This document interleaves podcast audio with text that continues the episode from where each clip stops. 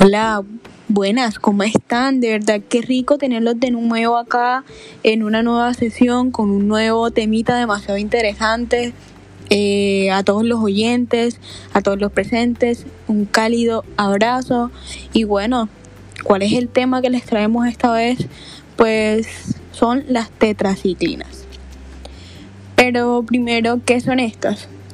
En cuanto a las generalidades, estos grupos de fármacos inhiben la síntesis bacterianas de proteínas por su unión reversible a la subunidad 30S del ribosoma bacteriano. Por lo tanto, son, o bueno, se consideran un medicamento bacteriostático. Este conjunto de antibióticos son obtenidos a partir de varias especies de streptomyces, como son clorotetraciclina, oxitetraciclina y tetraciclina, o bien por semisíntesis eh, como son demeclociclina, metaciclina, doxiciclina, minociclina y la misma tetraciclina. Todos los antibióticos del grupo comparten una serie de características comunes como son estructura química, espectro antimicrobiano, mecanismo de acción y toxicidad. Las principales diferencias radican en su perfil farmacocinético, lo que permite agrupar, agrupar a las tetraciclinas en tres categorías. La primera es, son aquellas que tienen vida media corta, serían de 6 a 8 horas, como lo son la clorotetraciclina, oxitetraciclina y tetraciclina. Las de vida media intermedia, que son de 12 a 14 horas, como las de, de meclociclina y metaciclina. Y las de vida media larga, de 16 a 18 horas, como doxiciclina, minociclina, que son las más liposolubles.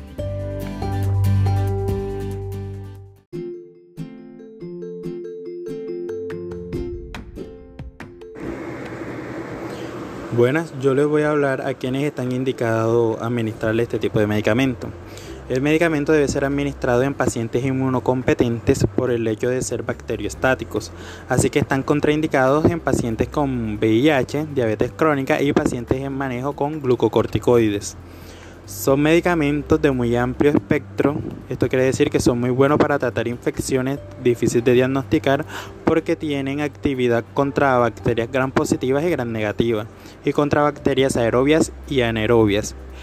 Pero esto a la vez es una desventaja porque se ha desarrollado mucha resistencia bacteriana.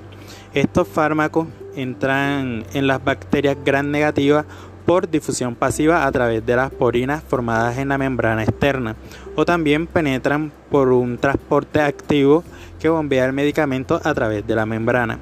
Ketty, ¿nos puedes ayudar eh, diciéndonos cómo surgieron las tetraciclinas?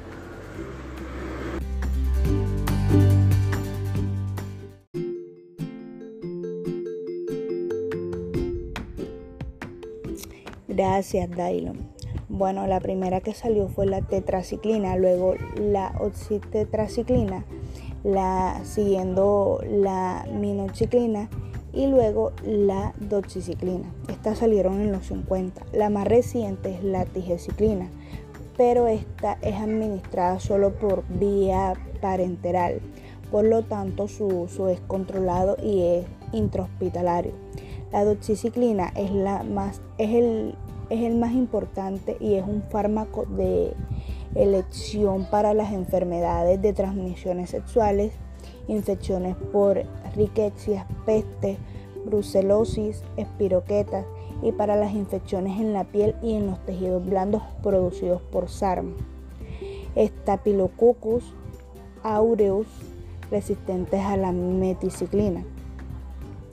En cuanto a su mecanismo de resistencia, su resistencia está medida por plásmidos y a veces es inducible, lo cual consiste básicamente de tres procesos realizados por las bacterias. Entre los tres procesos tenemos disminución de la entrada del antibiótico o producción de bombas de eflujo dependientes de energía para expulsar el medicamento síntesis de proteínas de protección que interfieren con la unión del fármaco al ribosoma. Y por último, inactivación enzimática de las tetraciclinas. Ya que hablamos sobre el mecanismo de resistencia, ahora Rafa nos puedes hablar un poco sobre la farmacocinética.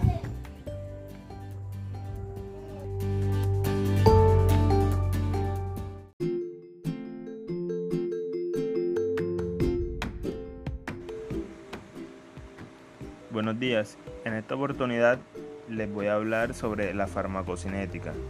En cuanto a la farmacocinética, la mayoría de tetraciclinas tienen deficiente absorción por vía oral. Por eso la tigeciclina solo se administra por vía parenteral, más o menos de un 60 a un 80%. Además, la absorción se reduce más con la ingesta simultánea de cationes metálicos, tales como lo son el calcio, el magnesio, el aluminio, el zinc y el hierro. Estos se encuentran en los alimentos, por lo que el medicamento se debe dar en ayunas. Ahora bien, por otro lado, la absorción también disminuye con un consumo simultáneo de lácteos, antiácidos o complementos dietéticos. Sin embargo, la doxiciclina tiene una buena absorción por vía oral, aproximadamente de un 95%, y la minociclina presenta un 100% de absorción oral. Las tetraciclinas se distribuyen de manera amplia en todo el cuerpo, incluyendo en la orina, en la próstata y la leche materna. Sin embargo, no se usan en las infecciones de vías urinarias, ya que el fármaco se, excreta en la orina como metabolitos inactivos. Este medicamento tiende a acumularse en los lugares del cuerpo ricos de calcio, ya que el calcio tiene mucha afinidad con las tetraciclinas, como lo son las células reticuloendoteliales del hígado, del vaso y la médula ósea. También lo podemos encontrar en el hueso, en la dentina y en el esmalte de los dientes. Las tetraciclinas se eliminan por vía renal, a excepción de la doxiciclina, que se eliminan por la bilis. La tigeciclina se elimina de manera inalterada, mientras que la minociclina se somete a un metabolismo hepático extenso antes de su excreción. La tetraciclina tiene un tiempo de vida media de 6 horas, por lo que este medicamento se debe administrar cada 4 horas. Y la doxiciclina y la minoxiciclina tienen una vida media de 18 y por esto este medicamento se administra una vez al día. Ahora bien, le voy a dar el paso a mi compañera Ana para que nos explique cuáles son las reacciones adversas que produce la tetraciclina. Adelante, Ana.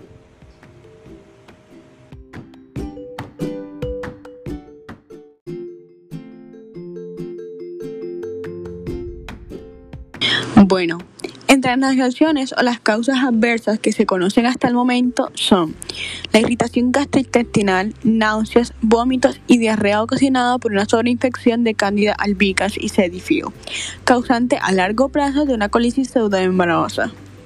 Está contraindicado en el embarazo y en pediatría, debido a su gran acumulación en la leche materna como atrás se mencionó. También causan hipoplasia en el esmalte dental, color amarillo en los dientes y retraso del crecimiento óseo.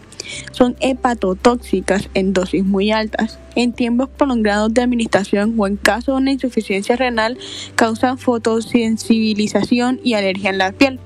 Por ende, el paciente debe evitar la exposición a rayos solares o a un rayo láser, como en Monterrey, pues, y usar bloqueadores.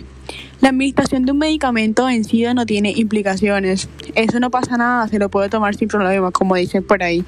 Pero en el caso de la tetraciclina sí es grave, ya que causan el síndrome de Fanconi, o sea, náuseas, vómito, poliuria, polidipsia, proteiniuria acidosis, glucosiduria y aminoaciduria. Para que les recuerden pues mejor, todos estos síntomas son las causas de la afectación en el riñón. Por lo tanto, el uso de tetraciclinas caducadas causa insuficiencia renal crónica e incluso puede causar la muerte. Así que si tienen sus tetraciclinas vencidas, no las tomen amigos. Y bueno, Dailo, además, ¿qué sabes acerca de las contraindicaciones? Ya que nos mencionaste al inicio, ¿Qué más? Amplíanos favor la información.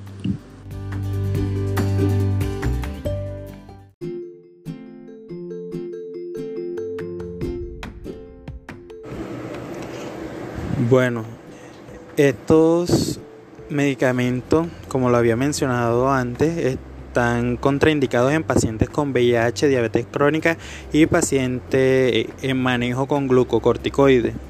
Debe evitarse la ingesta de tetraciclinas durante el desarrollo dental, durante la segunda mitad del embarazo, en lactancia y niños menores de 8 años, ya que puede causar decoloraciones permanentes en los dientes, eh, todo así tipo gris parduzco o amarillento.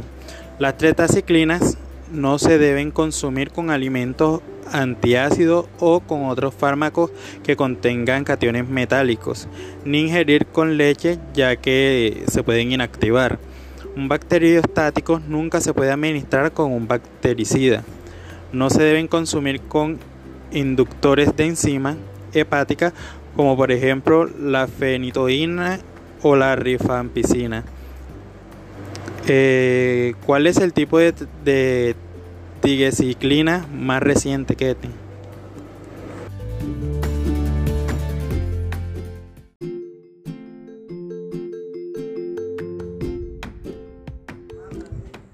Bueno, ¿cuál es la tigeciclina más reciente?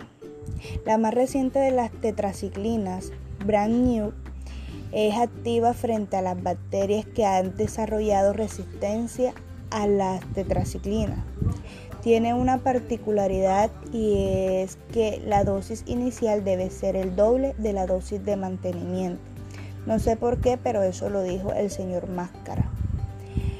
No requiere ajustar la dosis de administración en pacientes con insuficiencia renal. Se usa más que todo en infecciones de la piel e intraabdominales en pacientes críticos quemados con una, sepsis abdominal en presencia de peritonitis o en una sepsis posaborto.